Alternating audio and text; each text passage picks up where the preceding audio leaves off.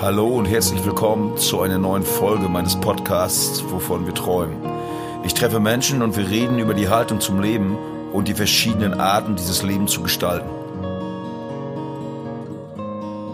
Das fühlt sich an wie diese Idee vom bedingungslosen Grundeinkommen. Somit ausgeglichen in die Arbeit gehen und sagen, Mensch, ich mache das gern, ich bringe da auch 150 Prozent, weil ich danach einfach noch genug Zeit habe für mich, für meine Familie, für mein Leben. Naja, dann dürfte es eigentlich keinen so einen Staat an sich mehr geben, sondern es wäre alles absolut herrschaftsfrei. Ich habe eine Gemeinschaft, da mache ich das einfach nicht mit Menschen, mit denen ich zusammen bin. Also ich, ich will da die Hoffnung auch nicht aufgeben, tatsächlich. Aber ja, nein, wahrscheinlich ist es nicht möglich wenn man realistisch denkt.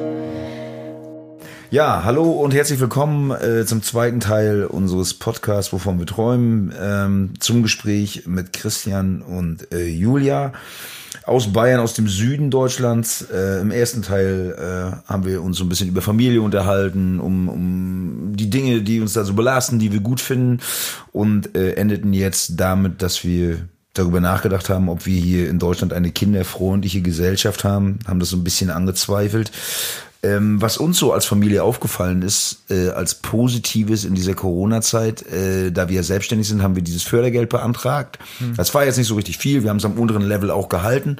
Da, wo wir einfach auch mit klarkommen, alle Rechnungen bezahlen können, dafür war es ja auch gedacht. Und ähm, irgendwann sagte meine Frau zu mir, Mensch, das fühlt sich an wie diese Idee vom bedingungslosen Grundeinkommen.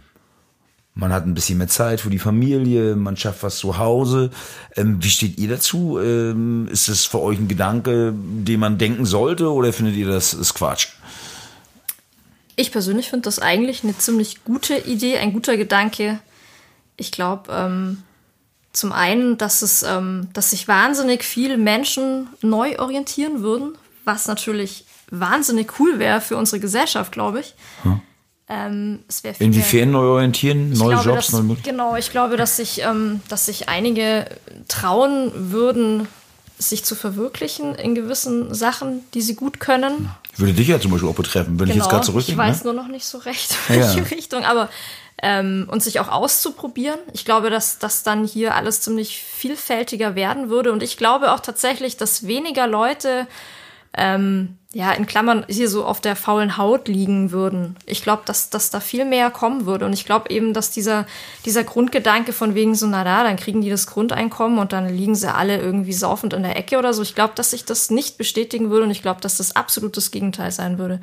Ich glaube, da würden viel mehr ihren Arsch hochkriegen und ja, richtig irgendwie ihren Teil dazu beitragen, dass, dass die Sache hier weiterläuft. So. Ja. Erstmal. Wie genau. Ja, ich sehe es eigentlich sehe ich es ganz genauso.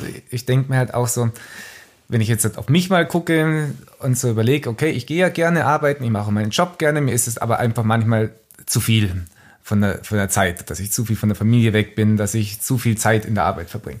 Und wenn ich jetzt einfach so ein, so ein Grundeinkommen da ist und dann einfach, okay, ich arbeite dazu noch, weil es mir nicht reicht, weil ich noch ein bisschen mehr dazu haben möchte, aber bin nicht mehr so verpflichtet zu sagen, ich muss wirklich, ich bin verpflichtet und muss so und so lang arbeiten, so und so viele Stunden und so und so viel Geld dabei auch verdienen. Ich brauche einen Beruf, wo ich so und so viel Geld verdiene, fällt in vielen Bereichen einfach weg. Gerade im sozialen Bereich kenne ich viele, die sagen, ich würde ja gern, aber bei dem Gehalt, was ich da verdiene, kann ich gar nicht. Aber wenn ich einfach schon dieses Grundeinkommen habe und dann noch dazu verdienen kann durch einen Job, machen halt viele vielleicht auch einen Beruf, was ihre Berufung ist, ohne darauf wirklich nur auf das Geld zu achten, was sie jetzt noch machen müssten. Ich glaube auch, dass man mehr Kraft hätte, seinen Beruf auszuüben. Ja, weil man weniger Sorgen Und auch hat. Es würde wahrscheinlich sogar mehr, äh, weniger Arbeitslose geben. Also ihr glaubt nicht daran, dass die Leute sich dann überschulden und sagen, ich kriege mir jetzt meinetwegen dieses Grundeinkommen 1200 Euro und hole mir einen riesen Kredit, kaufe mir einen großen Wagen, sondern ihr glaubt wirklich, also dass die Leute einfach freier wären. Ja, ich, ja. ich denke schon, dass es wahrscheinlich diese Fälle gibt, aber ich glaube, das würde gar nicht äh, relevant sein. Ich glaube, ähm, also ich denke schon, dass einige ihre Arbeit reduzieren würden, wodurch aber wahrscheinlich mehr Kraft für das, was sie dann wirklich machen. Also gerade jetzt im sozialen ja. Bereich, das sind ja auch wahnsinnig viele total überarbeitet, ist ja total überlastet. Die könnten irgendwie mehr Kraft sammeln und sich dann dort wieder total Ich denke, das ist ja in jedem oder? Bereich, ja, nicht genau. nur im Sozialen, wenn man ganz viele Startup-Unternehmen ja auch in Deutschland anschaut, die von vornherein ihre Arbeitsstunden von den Mitarbeitern relativ niedrig halten im Verhältnis zu den Normalbetrieben und danach feststellen, was die für tolle Leistung bringen, genau. weil sie halt einfach weniger arbeiten, aber die Zeit dafür effektiv nutzen und dafür aber auch die Freizeit so viel davon haben, dass sie auch die effektiv nutzen können und somit ausgeglichen in die Arbeit gehen und sagen, genau. Mensch, ich mache das gern, ich bringe da auch 150 Prozent, weil ich danach einfach noch genug Zeit habe für mich, für meine Familie, für mein Leben und somit die Arbeit mein Leben mir nicht klaut. Mhm. Und es gibt ja ganz viele Studien, die das ja auch schon sagen, aus, ja. aus Schweden, aus Finnland. Wie sieht das bei euch so aus? Ihr arbeitet ja nun beide äh, Vollzeit. Ähm, äh, arbeitet nicht Vollzeit? Nee, Wie, ich nicht. Ich arbeite inzwischen nur noch drei Tage drei? die Woche seit okay, Januar. Alles klar. Aber ihr steht beide in Lohn und Brot, äh, habt äh, ein gewisses äh, Grundeinkommen, das jeden Monat kommt. Äh, wie sieht's da bei euch in der Region, der ihr lebt, aus, so mit Mieten? Man hört ja äh, äh, immer wieder, äh, dass Deutschland diese Mieten und diese Lebenshaltungskosten so wahnsinnig sind, dass das viele Leuten drückt. Wie ist das bei euch in der Region? Heftig, würde ich sagen ja, es ist. Wir sind inzwischen Metropolregion München hm. und dementsprechend äh, sind die Mieten auch bei uns auf dem Land gestiegen. In München selber ist es, äh, erstens gibt es nichts, also ist ja alles wie leer gefegt hm. und ähm, ja, das, das ist uferlos. Ich habe den, den Quadratmeterpreis habe ich gar nicht im Kopf, das weiß ich hm. gar nicht, aber es ist auf jeden so Fall. Horrend. Wahnsinn. Was macht das bei euch aus? Also von eurem Familieneinkommen, sagen wir mal, ihr habt ja so Familieneinkommen 100 Prozent. Wie viel gehen da bei euch für Wohnen drauf? Also prozentual kann man das sagen? Ja, wenn man muss man überlegen, prozentual gesehen. So die Hälfte, so ein Drittel. Das musst du jetzt ausrechnen, du hast die. Also grob. Ja, grob. Ich kann ungefähr, ich kann ungefähr die Zahl nennen. Die ja. Zahl liegt ungefähr nur für Wohnen ungefähr bei 1000, 4500 Euro. Oha. Ja. Da müsste, also das ist ja schon dann eine ordentliche Belastung, jeden Monat halt auch für die Familienkasse, ne? Ja.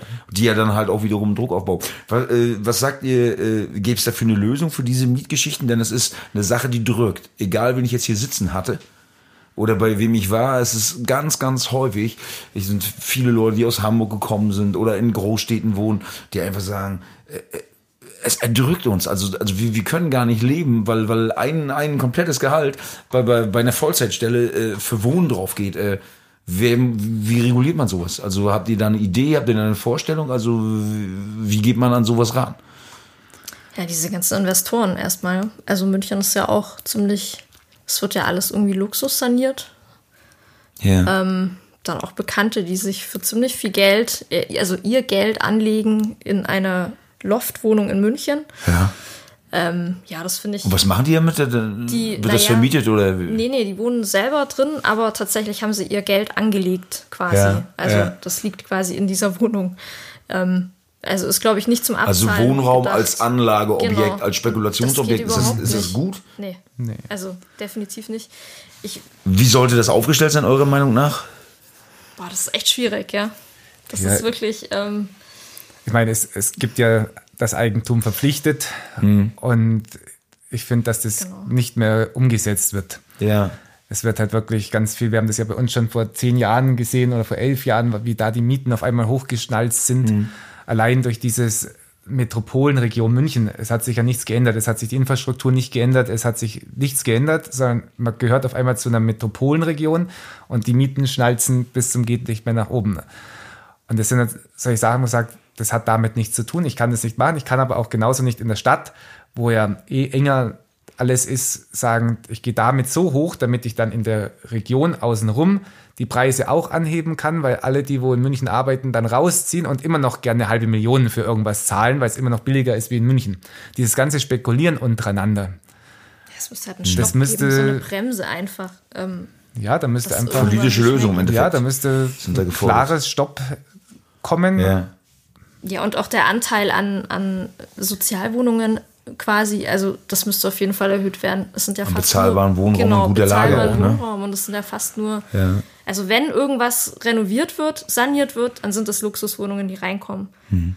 Ähm, Wäre das eine, eurer Ansicht nach eine Aufgabe des Staates und der Politik, dort Bremsen vorzuschieben? Also dort einfach Riegel vorzuschieben? Oder ist das einfach das System halt. Also unser System ist im Endeffekt der Kapitalismus. Brauchen wir nicht drüber ja. diskutieren. Das ist einfach so. Mhm. Da steht ja eindeutig schon drin. Kapitalismus. Das ist wie Schokolade. Da ist Schokolade drin. Beim Kapitalismus geht es um Geld. Brauchen wir nicht drüber diskutieren. Äh, ist das äh, ein Auswuchs davon? Ja, äh, ja definitiv. Ich schon. Es sind ja auch Leute da, die sich diese Wohnungen leisten. Ja. Dadurch wird diese, diese Schere wird ja immer größer. Also entweder extrem reich oder arm und dann dazwischen gibt es ja relativ wenig mhm. inzwischen. Und das weiß ich nicht, wo das in Zukunft noch so, also Wahnsinn, glaube ich. Da kommt noch was auf uns zu. Also die Frage ist halt, weil du das sagst, ob da der Staat was äh, eine Regel vorschieben soll. Äh, wenn man von dem jetzigen System ausgeht, sollte er es machen, aber inwieweit er es machen kann, ohne sein eigenes System zu gefährden, ist für mich wirklich so die Frage, wo ich dir nicht beantworten kann. Also stellt ihr auch im Endeffekt so für euch selber diese Systemenfrage als ein gutes System, dass ihr für eure Kinder auch äh, oder indem ihr die Zukunft eurer Kinder seht, sondern ihr sagt schon, ähm, da muss was anderes her. Ja. ja. ja. Wie stellt ihr euch das vor?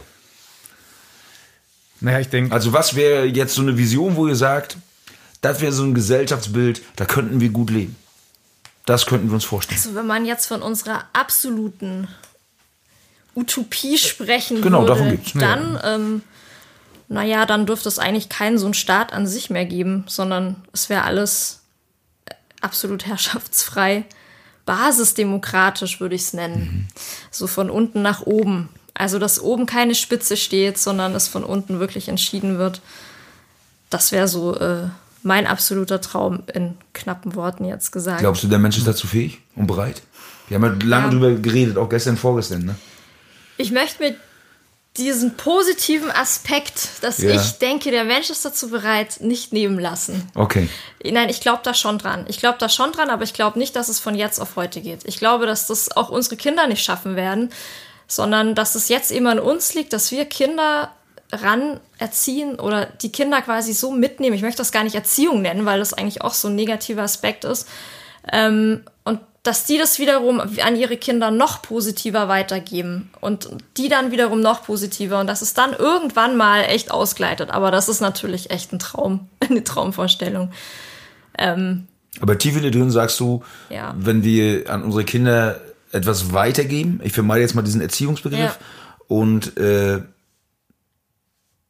vorleben auch ja. in dem Rahmen, in dem das möglich ist, dass es dann möglich wäre, ja, definitiv. durch diese Kinder durch das, was sie dann auch weitergeben, was sie erfahren haben an positiven Aspekten, ja. äh, dass sie sich davon lösen können, so wie wir jetzt leben und dass es eine andere Möglichkeit gibt.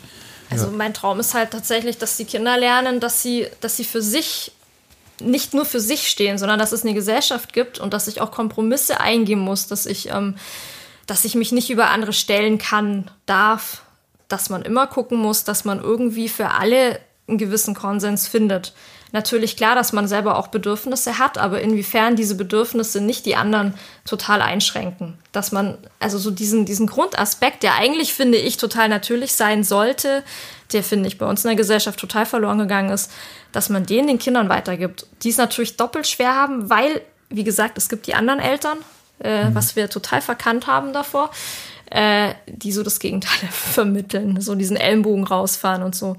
Und, Aber trotzdem glaube ich schon, auch wie du das sagst, dass es, auch wenn sie diesen Gegeninput nochmal von den anderen Eltern bekommen, dass sie ja schon viel mitnehmen, weil man ja offen mit den Kindern ja, diskutiert. Ist reingesetzt und das worden ist schon in die Kinder. Also irgendwas durch das, dass wir beide sagen, dass der Mensch nicht so auf die Welt kommt, sondern wirklich, wie du jetzt auch gerade nochmal gesagt hast, dass wir glauben, er wird durch die Erziehung und durch die Sozialisation von außenrum einfach zu dem gemacht, was es ist. Das fängt schon bei den Eltern an, wo ich, wir uns auch nicht ausnehmen, wenn ich mir überlege, bei unseren Älteren, was man dann oft am Anfang, wo ich im Nachhinein denke, boah, würde ich nicht mehr so machen. Ja. Weil ja auch wir, keine Ahnung, es war ja auch so ein Try-and-Error-Prinzip. Aber trotzdem glaube ich, dass wenn diese ganzen Einflüsse von Anfang an anders laufen, dass der Mensch da nicht diesen Ellbogengesellschaft landet, wo er jetzt ist, sondern dass er wirklich mehr auf Kooperation setzt, wie, ja, wir haben da ja die letzten Tage auch oft mhm. drüber gesprochen und ich habe heute bei dem Buch weitergelesen und da war ein ganz tolles Beispiel drin stand von der Ameise, dass die Ameise, die in einem Bau lebt, also konkurrieren mit Ameisen von anderem Bau, aber im eigenen Bau, wenn eine Ameise gerade gefressen hat und eine kommt, die wo nicht gefressen hat, die andere Ameise stehen bleibt und von dem bereits verspeisten ein Stück auswirkt, um der Ameise zu geben, die noch nicht gefressen hat. Mhm. Dieses Kooperationsprinzip zu sagen, ist jetzt vielleicht ein doofes Beispiel, aber ich finde das, fand das heute ganz passend, weil man sagt so, okay, man kann miteinander und man muss nicht immer gegeneinander. Und das, ja. dieses Gegeneinander kommt nur, finde ich, dadurch, durch Erziehung der Eltern, durch Erziehung im Kindergarten. Vielleicht auch nicht Erziehung. Also. Ähm. Ja, wie man es nennen mag, ist, ist ja wurscht. Aber wenn, wenn ich im Kindergarten natürlich schon lerne zu sagen, wenn du das so und so machst, wie ich dir sage, dann bekommst du ein Fleißbildchen. Wenn du es nicht machst, bekommst du keins. Ist ja nichts anderes, wie zu vermitteln, wenn du später das so und so machst, wie man von dir verlangt, dann bist du gut und kriegst dein Lohn und kriegst dein Gehalt und kannst es zu was werden. Wenn du es nicht machst, dann kriegst du nichts. Dann bist du auch nicht. Und um das so zu erreichen, ja. allein diese Vorstellung bei einem Kind zu sagen, der hat ein Gummibärchen bekommen und ich nicht, fährt er den Ellbogen schon aus. Hm. Ja. ja. Wenn ihr in diese Zeit guckt, was gefällt euch gut und gibt euch Hoffnung? Äh, was macht euch Angst? Ja. Also, ich fange so an mit dem, was ich gut finde oder was, was, ich, was mir Hoffnung macht mir macht Hoffnung, dass ich ganz viele Menschen in den letzten Jahren auch aufgrund der Kinder kennengelernt habe, wo ich davor einen großen Bogen drum gemacht hätte, weil es einfach nicht so in, ja, in die Szene oder in, in das Umfeld reingepasst hätten. Da stehen dann auf einmal Lehrer vor dir, da stehen Leute da, die irgendwas Hohes studiert haben, ne? irgendwelche Eltern, die mit Krawatte und Anzug vor dir stehen, wo man früher nie ins Gespräch kommen wäre. aufgrund der Kinder kam mit den Leuten ins Gespräch und hat gesehen, dass die eigentlich ganz viele Sachen auf einmal teilen, wo man nie gedacht hätte, die dann auf einmal kommt, Mensch, das finde ich eine klasse Idee und warum probieren wir das denn nicht im Kleinen, dass wir das mal so und so machen? Und man trifft so viele Menschen, wo man es nicht erwartet hat und das ist was, wo mich sehr freut, weil, stimmt. ja, das ist was, das wo man einfach sagt, wer weiß, in wie vielen Leuten was schlummert, wo man selber gar nicht sieht und wo man auch vielleicht gar nicht denken würde. Und dass, wenn da ein bisschen mehr man so aufeinander zugeht, dass da schon ein viel größerer Pool an Menschen äh, da wäre, zu sagen, Mensch, wir können auch was anderes machen. Ja, das sieht man an manchen Tagen. Und dann an anderen Tagen sieht man halt nur wieder das Gegenteil, finde ich. Also so geht es mir. So, dass man politisch sieht, dass sich alles immer mehr in die falsche Richtung bewegt. Und dann habe ich so das Gefühl. Ähm, Was ist vielleicht die falsche Richtung? Dass alles so, so ein Rechtsruck irgendwie rumgeht und diese, diese Stammtischparolen, dass die jetzt so, ja, und das darf man ja wohl mal sagen und ach Mensch, und was wollen die denn jetzt alle hier? Und das macht mir dann wiederum total Angst. Also ich kann das immer gar nicht so ich habe da immer so Tage, wo ich dann sehe, ah, es gibt ja doch so viele, die, die denken doch auch in unsere Richtung, Mensch, das ist cool. Und dann auf einmal kommen wieder diese, oh, ey, um mich rum sind alle irgendwie total, äh, ja, die, die fahren alle ihren Ellenbogen aus und die sind alle doof und ähm, da komme ich auch nicht gegen an und so, so ist so mein, also ja. Und ich, ja, ich glaube, es gibt gerade beides tatsächlich, wenn man das vielleicht so betrachtet. Also es gibt so auf beiden Seiten die Leute, die irgendwie so ein bisschen aufstehen. Was vielleicht mhm. auch nicht. Also, ja, ich weiß es nicht. Wie könnte man die Menschen, äh, die ihr positiv empfindet, abholen? Was glaubt ihr? Also, also kann denk, das eine Partei leisten? Muss es eine Volksbewegung werden? Muss es, muss es eine neue Partei daraus, eine neue Bewegung erwachsen? Also, also wie eurer Meinung nach? Äh, also ich glaub, Wie kann man das sammeln? Also was kann man da tun? Weil die Rechte macht's ja. Brauchen wir nicht drüber diskutieren. Genau. Die macht's sehr gut auch. Wenn du dir das anguckst, rein äh, äh, so wie sie es umsetzt, sitzt man nur daneben so und denkt so, wow, krass. Ja. Wa ja. Warum geschieht das bei den, sag ich mal, Leuten nicht, von denen ihr euch mehr versprecht, also wo ihr Hoffnung verspürt? Oh, was, wie müsste das gehen? Also, also ich glaube, das Hauptproblem ist, dass die linke Szene sich einkapselt tatsächlich ähm, es kommt wenig irgendwie nach außen. Die sitzen in ihren Freiräumen und wir hatten das Thema gestern ja. schon und äh, haben da ganz tolle Ideen, aber nur mit ihresgleichen. Und tatsächlich glaube ich, dass die einfach auch zu viel, es wird wahnsinnig viel diskutiert und es wird, ja, es wird dann zu viel geredet, finde ich jetzt fast. Es wird zerredet, zum Teil die hm. tollen Ideen. Und davon kommt halt relativ wenig nach außen. Und es ist auch, finde ich, sehr wenig Toleranz dann auch da so der bürgerlichen Mitte ja. so gegenüber. Ähm, ich weiß nicht, wie man die Leute abholen könnte. Ich, wir haben das ja bei, bei uns versucht mit einem Sommerfest bei uns im Haus und so, um da so ein bisschen den Gemeinschaftssinn zu, also dieser mhm. Leute im Allgemeinen, dass man ja wirklich, dass man ihnen nichts Böses will und hey, und der Nachbar nebenan und auch wenn der jetzt eine dunkle Hautfarbe hat und so, der ist genauso lustig wie du, also dass man das so ein bisschen fördert. Hat das so. funktioniert? Nein. Nee, das hat nicht funktioniert. es hat nicht funktioniert. Es ist echt schwierig. Man, man gibt den Leuten was vor, man organisiert und man macht. Und sie setzen sich dann schon auch ins gemachte Nest. Mhm. Sie kommen dann auch und finden es lustig, aber das war's dann auch. Mhm. Das ist tatsächlich schwierig. Also da bin ich noch so ein bisschen, wir hatten auch so einen, so einen Tauschschrank eingerichtet bei uns im Haus. Das hat super funktioniert. Da haben die Leute sich auch voll dran erfreut. Die haben sich auch getroffen, haben sich dann da Bücher ausgesucht. Das Aber wurde leider. Da war es halt dann auch so, dass, dass die Leute das toll angenommen haben, um zu gucken, was für sie dabei ja, rausspringt. Aber, aber wenn sie was entsorgen wollten, war das halt einfach, wir schmeißen alles rein und da wird sich dann schon derjenige, der einen Aufschnitt hat, darum kümmern, dass da wieder Ordnung herrscht. Ich glaube, dass da eben der Prozess viel länger dauert, wie ich mir das erhofft habe dass das tatsächlich das Problem ist, dass die Leute halt, also eben gerade in Bezug jetzt auf dieses an sich, nur an sich denken, ähm, dass da eben noch wahnsinnig viel Arbeit drin steckt. Aber grundsätzlich, aber denkt, ihr, aber grundsätzlich denkt ihr schon, äh, dass man diese guten Ideen, die halt nicht irgendeinem rechten oder religiösen Extremismus entspringen, äh, dichter an die bürgerliche Mitte bringen muss. Ja. Die Leute muss man mitnehmen. Also man muss ja. für einen Großteil der Gesellschaft muss man auch mal eine Idee parat haben und die Leute also gewinnen. Ja. Das denkt, seht ihr schon so als, ja. als Mittel. Ja, finde ich auch. Aber, und es gibt da ja.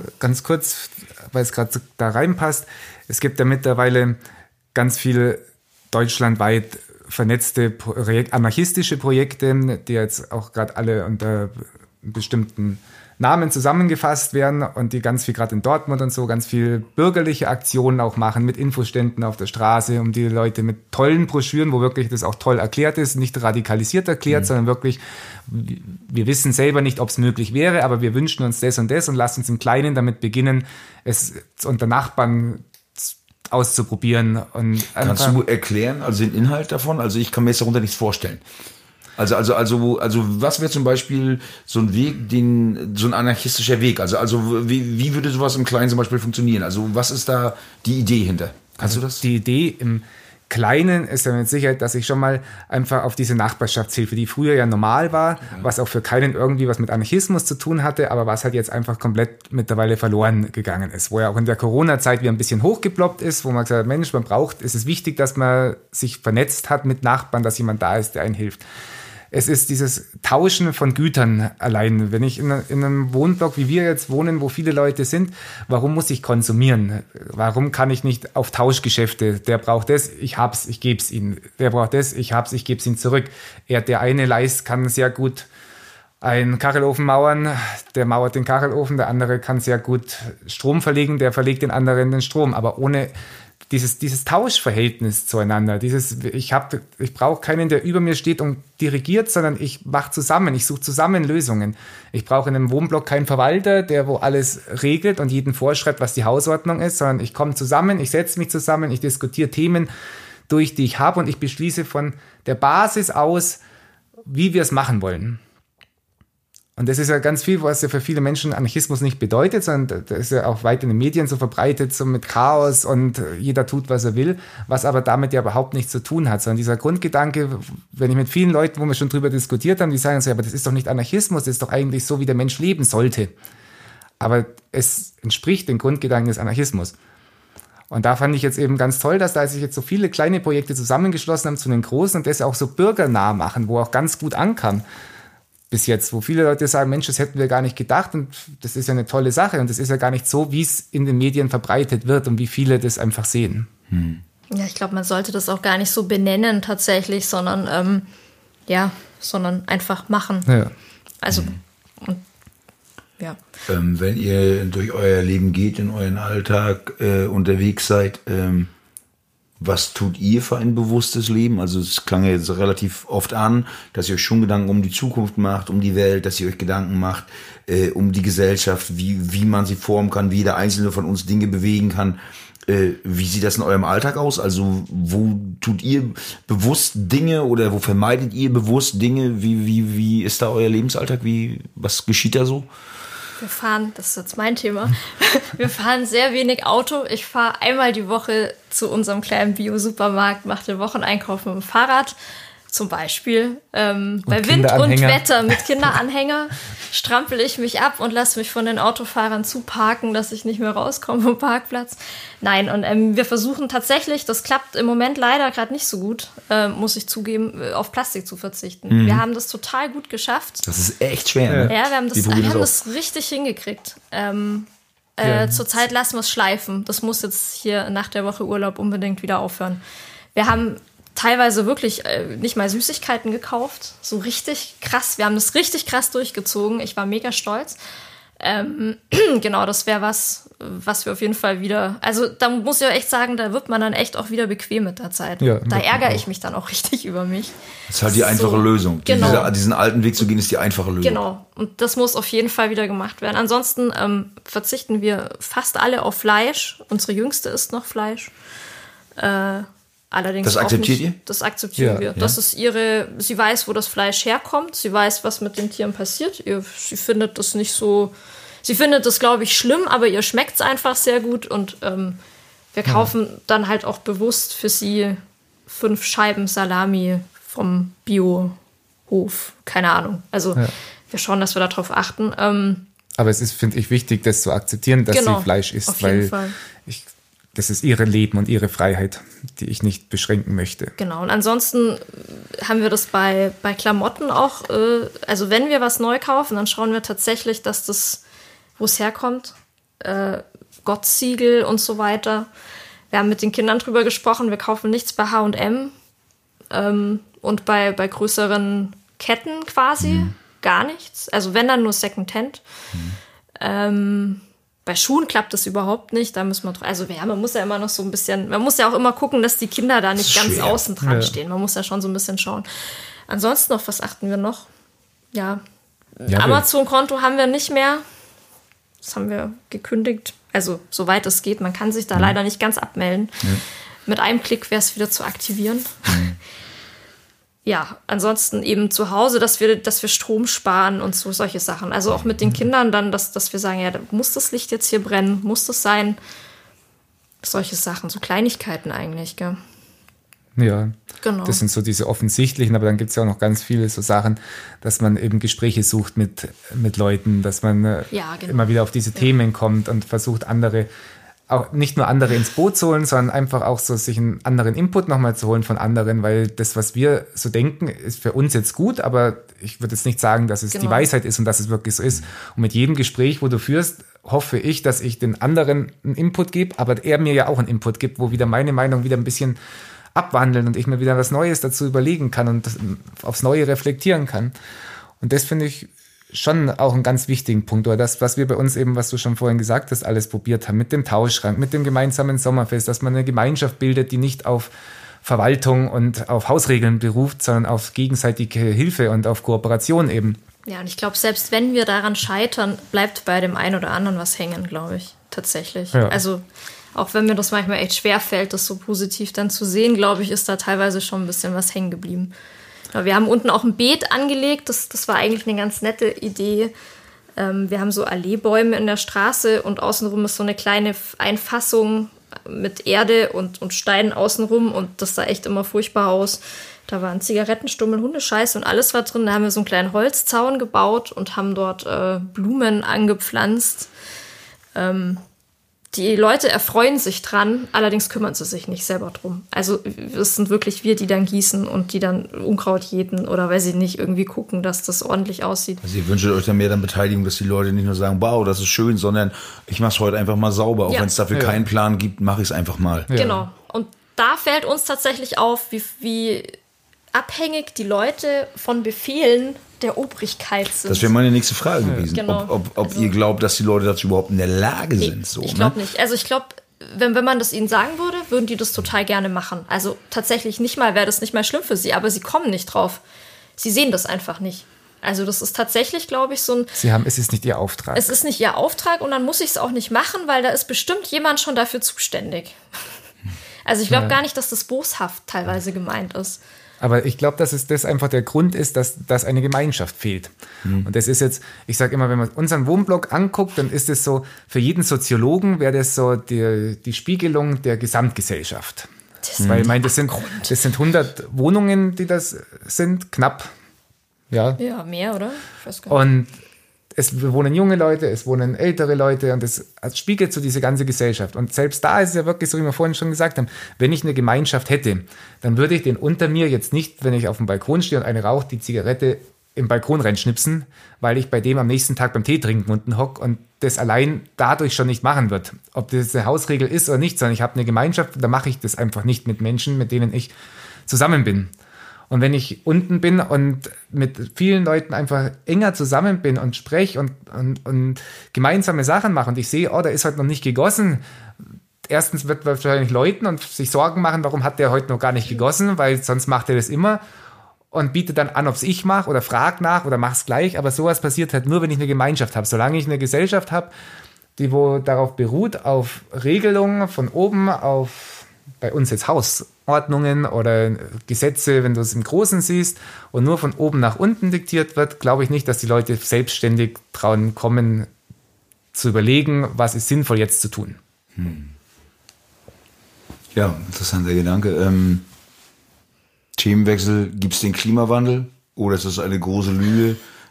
Haben wir mit Schuld, ist der Mensch ein Katalysator oder ist das einfach so, wie es ist und alles wird weitergehen? Es wird nicht weitergehen, glaube ich. Nicht mehr lange. Also so. Für euch ist das schon eine Bedrohung. Auf jeden ja. Fall, finde ich. Also ich, ich finde die, die Auswirkungen, also ich, Ist das bei euch zu spüren? Und wenn ja, wie? Also? Bei uns zu spüren. Ja, wir haben das auch mit dem Sommer mitbekommen. Wir sind ja nicht, wir haben ja nicht mal einen Garten tatsächlich. Ich habe ja nur so ein bisschen Obst und, also Gemüse eigentlich, Obst, gar nicht Gemüse auf dem Balkon. Und dieser Sommer vor zwei Jahren, das ist an uns jetzt auch nicht spurlos vorbeigegangen, finde ich. Ähm, aber grundsätzlich merken wir davon relativ wenig, würde ich sagen. Außer, ich dass wir ein hohes. In den Wintern schon. Genau, die Winter sind, Aber da sehr mild. Sagen, da kommen ja auch viele Argumente, dass es früher auch schon oft so war.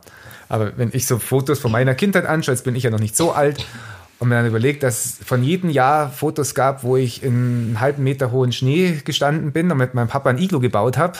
Und wir mit unseren Kindern, mit der Älteren jetzt seit zehn Jahren einmal einen großen Schneemann geschafft haben, weil es ansonsten seit zehn Jahren nicht dauerhaft so einen Schnee hat, dass man wirklich Stimmt. was machen kann, sag ich, irgendwo muss es schon herkommen. Dass mal ein Jahr da ist, wo wenig Schnee geht, aber dass über so eine komplette Kindheit von zehn, elf Jahren ein toller Winter war.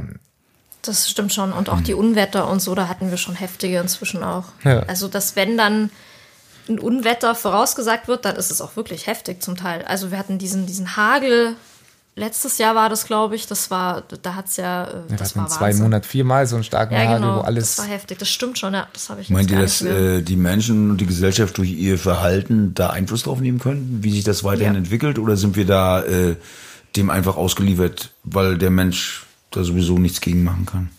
Ich glaube, dass man schon was dagegen machen kann. Also, wobei das wiederum schwierig ist, in diesem System dagegen was zu machen, mhm. weil der Mensch ja schon darauf gepolt wurde, zu kaufen, zu konsumieren. Wo müsste man da eurer Meinung nach ansetzen?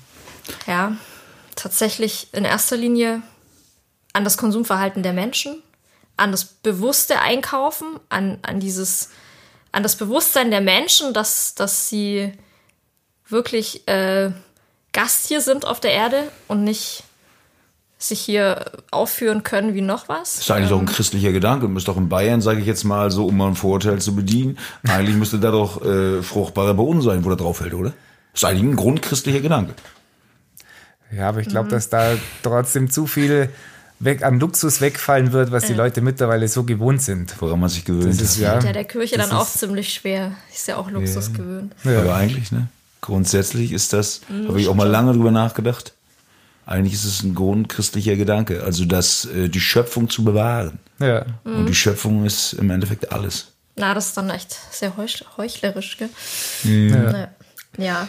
Also ich denke definitiv, dass der Mensch Schuld hat an dem Klimawandel. Und ich denke auch sehr wohl, dass es diesen Klimawandel gibt. Und ich glaube auch, dass wir da irgendwie schauen müssen, die Reißleine zu ziehen, weil unsere Kinder sonst ein echtes Problem haben. Also ich meine, wir merken. Wo müsste ja man da ziehen? Naja, eben tatsächlich diesen, diese Vielfalt an Waren vielleicht erstmal. Also es gibt mhm. ja wirklich viel, das wahnsinnig aufwendig produziert wird, das kein Arsch braucht. Das ist ja wirklich. Äh, Oder wo es einfach auch eine Sorte reicht. Genau. Mhm. Also ich, ich finde, wir werden total überhäuft an, ja, eben an Auswahl. Also ich gehe ja immer in diesem kleinen Bioladen einkaufen, wo es ja wirklich nicht so viel Auswahl gibt. Und dann auf einmal stehe ich im Rewe bei uns und bin total erschlagen. Also das, das geht mir voll häufig so, wenn ich wochenlang da nicht drin war und dann brauche ich aber irgendeine Kleinigkeit, gehe ich da rein und dann, ich bin dann total überfordert im ersten Moment. Also weil das so groß ist und weil das so viel ist. Mhm. Ähm, und ich, ich glaube, dass das tatsächlich eben ausreichend ist, wenn ich nicht fünf Uncle Ben's Reissorten aus was weiß ich woher habe, sondern vielleicht reicht auch einfach der Spitzkornreis aus Italien oder so, weiß ich nicht. Ja. So, so dieses, und es ist auch tatsächlich die, dieser Fleischkonsum tatsächlich auch. Die Frage ist, muss ich jeden Tag Fleisch essen und muss ich jeden Tag das Filetstück vom Tier essen? Reicht es nicht, wenn ich alles verwerte, wenn es dann wirklich nur einmal im Monat irgendwie ja. ein Stück Fleisch gibt oder sonntags meinetwegen oder so. Und ich glaube, da würde auch schon wahnsinnig viel wegfallen. Allein schon, wir waren im Sommer ziemlich lange im Bus unterwegs, so quer durch Deutschland, und wir haben so viele Tiertransporte gesehen, die von Polen, was weiß ich woher kamen, ähm, also wirklich weit unterwegs waren, wo ich mir dachte, okay, krass, also äh, mir war das davor auch gar nicht so bewusst, ne? Ob das wirklich sein muss. Ist echt die Frage. Ich, ich will ja jetzt keinem sein Fleisch. Äh, ja, es geht ja aber auch nicht darum, das dass keiner mehr Fleisch essen soll, sondern es geht, dass man bewusst einfach, dass man sich selbst, wie man gestern schon gesagt hat, selbst reflektiert über das, was man gemacht hat und auch, auch beim Konsum oder so. Ich erwische mich da ja oft selber, dass man mhm. wirklich sagt, so, boah, das finde ich toll, aber brauche ich nicht. Einen Tag später schaue ich es mir nochmal an, denke mir, Mensch, das ist aber immer noch toll und einen Tag später ist es immer noch toll. Und dann setzt man sich die Grenze, wenn man es nach einer Woche immer noch toll findet. Vielleicht kauft man sich dann doch, dann findet man es nach einer Woche immer noch toll und dann kauft man sich und während man sich kauft, denkt man schon so ein Mist. Warum habe ich es gemacht? So ein schlechtes Gefühl dabei. Und ich denke, das ist ja auch nichts Verwerfliches, dass man sowas macht. Und man kann nicht immer sich da komplett treu bleiben.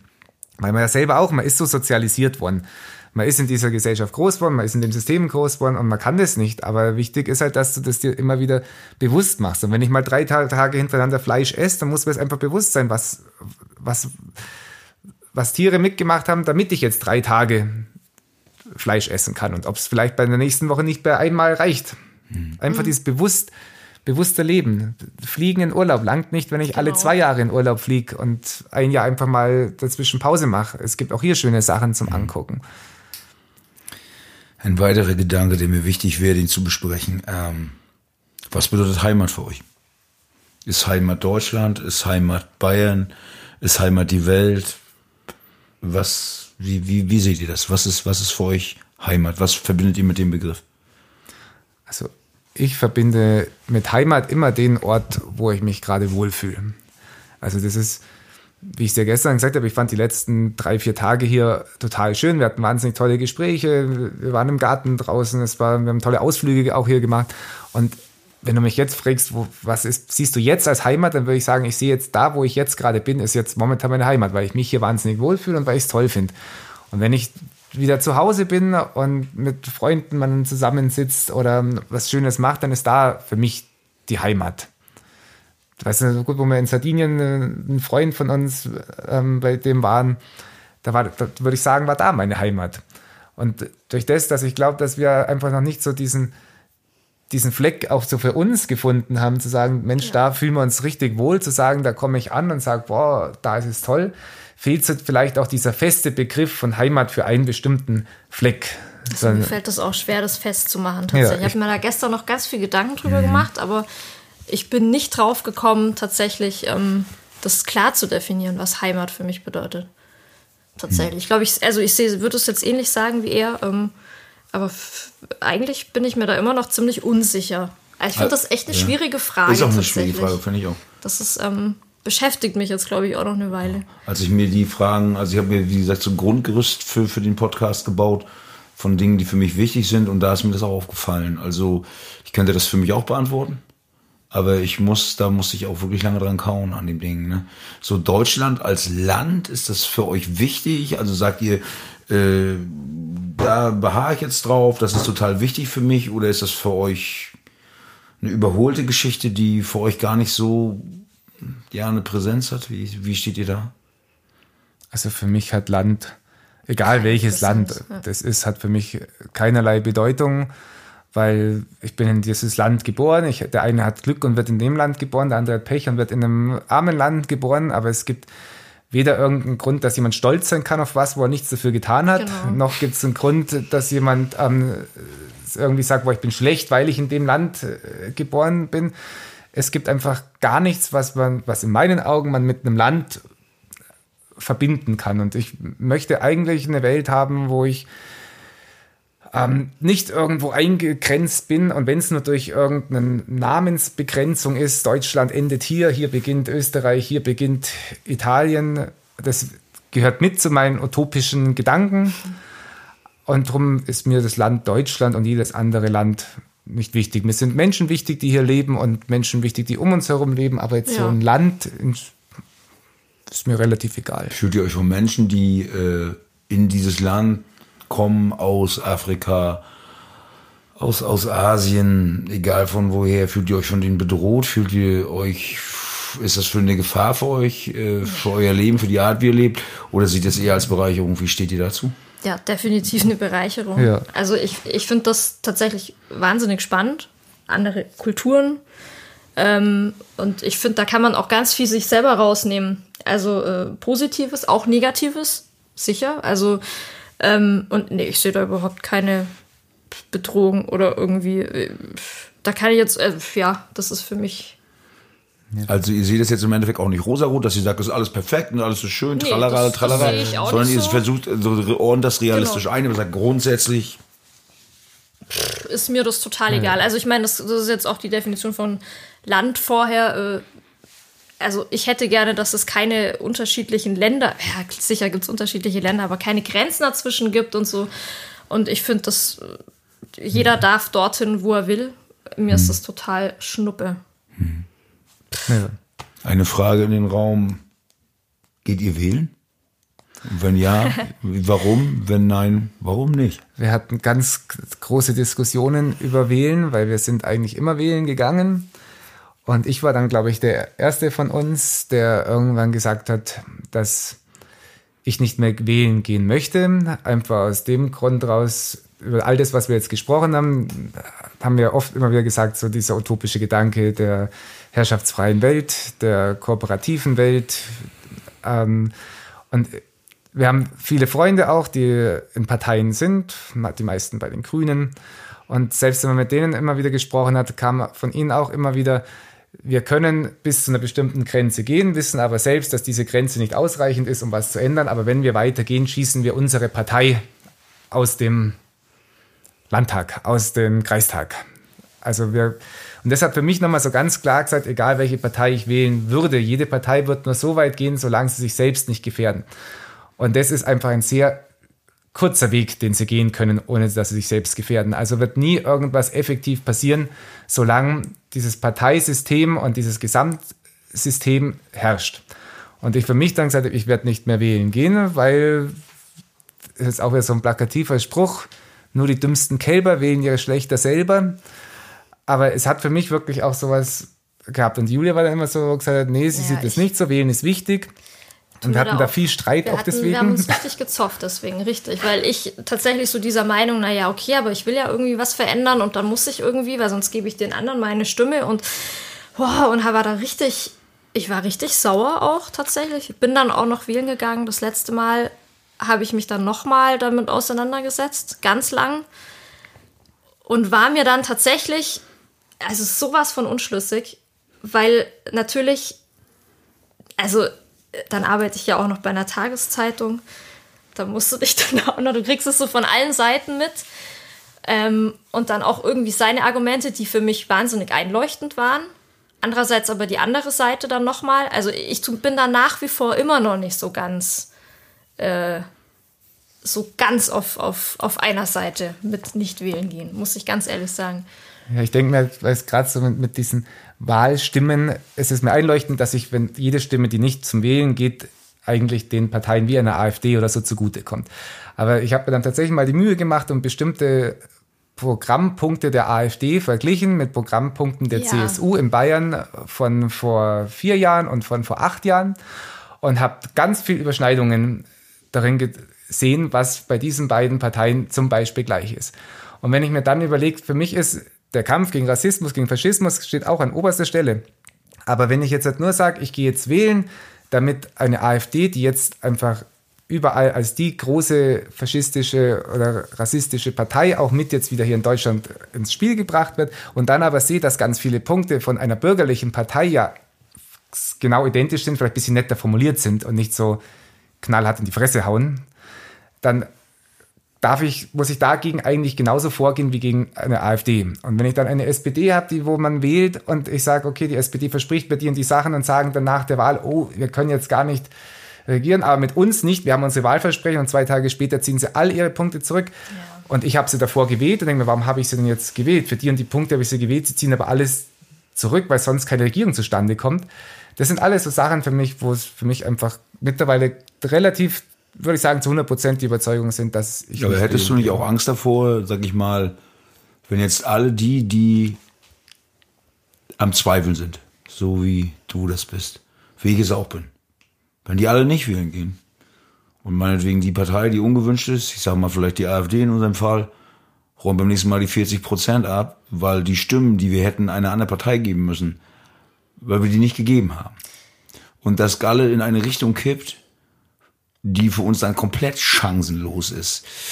Äh, ist, ist, das, ist es dann nicht grundsätzlich erstmal falsch, das nicht zu tun? Ich weiß nicht, stellst du das, so in den Raum. Das, Weil wir mit dieser Wahlfrage sind wir auch hier zu Hause, äh, kämpfen wir auch jedes Mal. Das ist meine Angst. Also das ist der Grund, warum ich so lange gezögert habe. Äh, allerdings finde ich immer noch, also da hat er dann wirklich recht. Also ich bin da so zweigespalten. So, so richtig so auf, auf ah, der Kopf weiß nicht so recht einerseits natürlich die Angst, dass das passiert, was du gerade gesagt hast. Andererseits natürlich, okay, wie verrate ich mich denn dann selbst, wenn ich jetzt wählen gehe und ein System eben wähle, für das ich überhaupt nicht einstehe, was ich überhaupt nicht will, quasi. Also das ist ja überhaupt nicht mein, ja, diese, diese Demokratie, die eigentlich ja nicht wirklich eine Demokratie ist. So dieses, ja, wie soll das denn jemals sich ändern? wenn ich dieses äh, System durch meine Stimme quasi unterstütze, nur dass eine Partei, die ich nicht möchte, eine andere Partei ablöst, die ich eigentlich auch nicht möchte. Aber ihr würdet im Endeffekt riskieren, äh, das wäre der Umkehrschluss, weil das ja so ist, also die mhm. Stimmen, die nicht abgegeben werden, äh, mhm. durch diese prozentuale Umrechnung stärken ja dann halt im Endeffekt die Partei, die ja relativ klein ist, also sage ich in unserem Fall wäre es die AfD, also ihr würdet im Endeffekt riskieren, dass das hochkommt und dass wir dann darin leben müssen und darauf irgendwie hoffen müssen, dass Vernunft sich durchsetzt und das dann wieder weg äh, also ich, ich gemacht wird. Also das wäre für mich mal so eine ja. gemeine Frage, die ich ja. einfach mal so in den Ring werfe. So. Also ich, ich muss sagen, dass ich der Überzeugung oder ich glaube, ich sage jetzt nicht sagen der Überzeugung bin, aber ich glaube, dass dieser Rechtsruck, der überall in Europa stattfindet, dass dieser Rechtsruck nicht an einer Wahlurne besiegt wird. Okay. Weil die ganzen, wenn man das in ganz Europa mitverfolgt, dieser Rechtsruck kommt ja nicht von einer Partei, sondern der Rechtsruck kommt von der Gesellschaft. Daraus entsteht die Partei, weil die Partei auf einmal wittert, wenn ich die und die Einstellung verkörper, habe ich auf einmal eine große Lobby hinter mir, die mich jetzt auch in Zukunft wählen wird. Also habe ich in der Gesellschaft ein Problem, egal woher es kommt, ob es von Angst kommt, ob es von Verzweiflung kommt, ob es von Armut kommt, ist ja egal, woher es jetzt kommt. Aber da habe ich das Problem und daraus entstehen die Parteien. Und ich habe das jetzt ja nicht nur in Deutschland mit der AfD, sondern ich habe es überall. Und wenn ich jetzt wähle und ich wähle jetzt eine andere Partei oder ich wähle jetzt viele wählen die Parteien, werden die anderen Parteien sich immer mehr in diese Richtung drehen, was man jetzt ja bei uns auch schon sieht. Ganz viele Sachen ja, von, von dem, auch von einer SPD und selbst von einer Linken, die ähm, ein Stück weit nicht mehr mehr in diese konservative Ecke gerückt ist in bestimmten Bereichen. Eine SPD ist in vielen Bereichen mehr darüber, CDU, CSU gar nicht zu sprechen. Die haben einen großen Schritt in, ins rechte Lager gemacht. Also rutschen alle Parteien nach, weil sie mitregieren wollen. Und somit, wo habe ich jetzt noch eine große Wahlmöglichkeit? Solange in der Gesellschaft dieses Bild verkörpert ist, was gerade überall verkörpert ist, wird jede Partei immer mehr in diese Richtung gehen. Also muss sich die Gesellschaft ändern, damit sich allgemein was ändert. Die Parteien werden immer mit der Gesellschaft mitgehen. Und wenn die Gesellschaft gerade in diese rechte Ecke schwingt, dann bestätigen die Parteien nur die Stimmung der Gesellschaft. Und ich werde das nicht ändern können, indem ich irgendwas wähle. Ich muss dieses Gesellschaftsgefüge ändern. Weil eine Partei, die komplett dagegen spricht, wird nicht gewählt werden, weil einfach so viele Menschen in ganz Europa in diese rechte Ecke gerade drängen. Glaubt ihr fest daran, dass das möglich ist?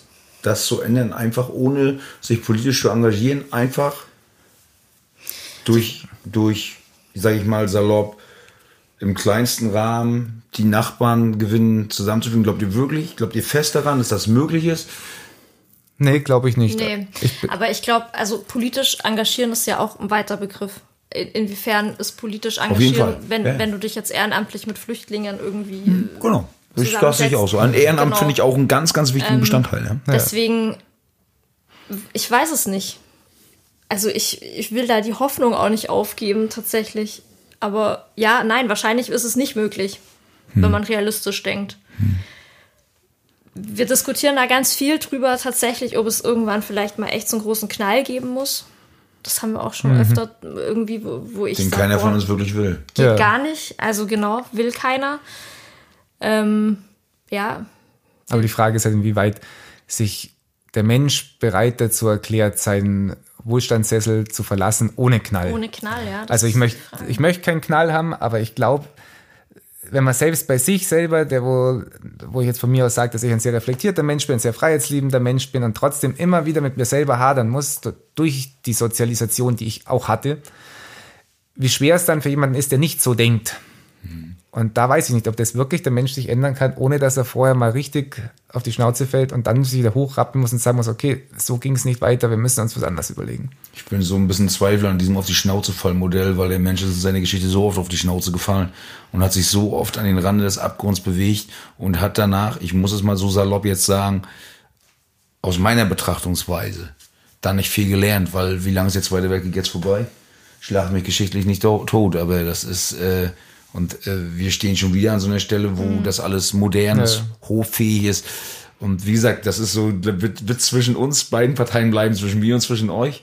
Äh, ich habe da so ein bisschen den Glauben verloren, manchmal. Und äh, aber wir wollen jetzt nicht ins Nachdenkliche rutschen. Also es ja. ist für mich einfach nur wichtig, das von euch zu erfahren. Mhm. Weil es geht nicht um mich, sondern es geht darum, wie ihr die Welt seht. Und es ist Aber ich denke ein interessanter Gedanke. Und was, was vor allen Dingen, also was, was mir auch wahnsinnig imponiert, weil es bei uns in der Familie genauso stattfindet, ist dieses, ist dieser Kampf innerhalb der Familie, der, des Paares, also wo man sich wirklich probiert, also wo man sich Gedanken einfach macht.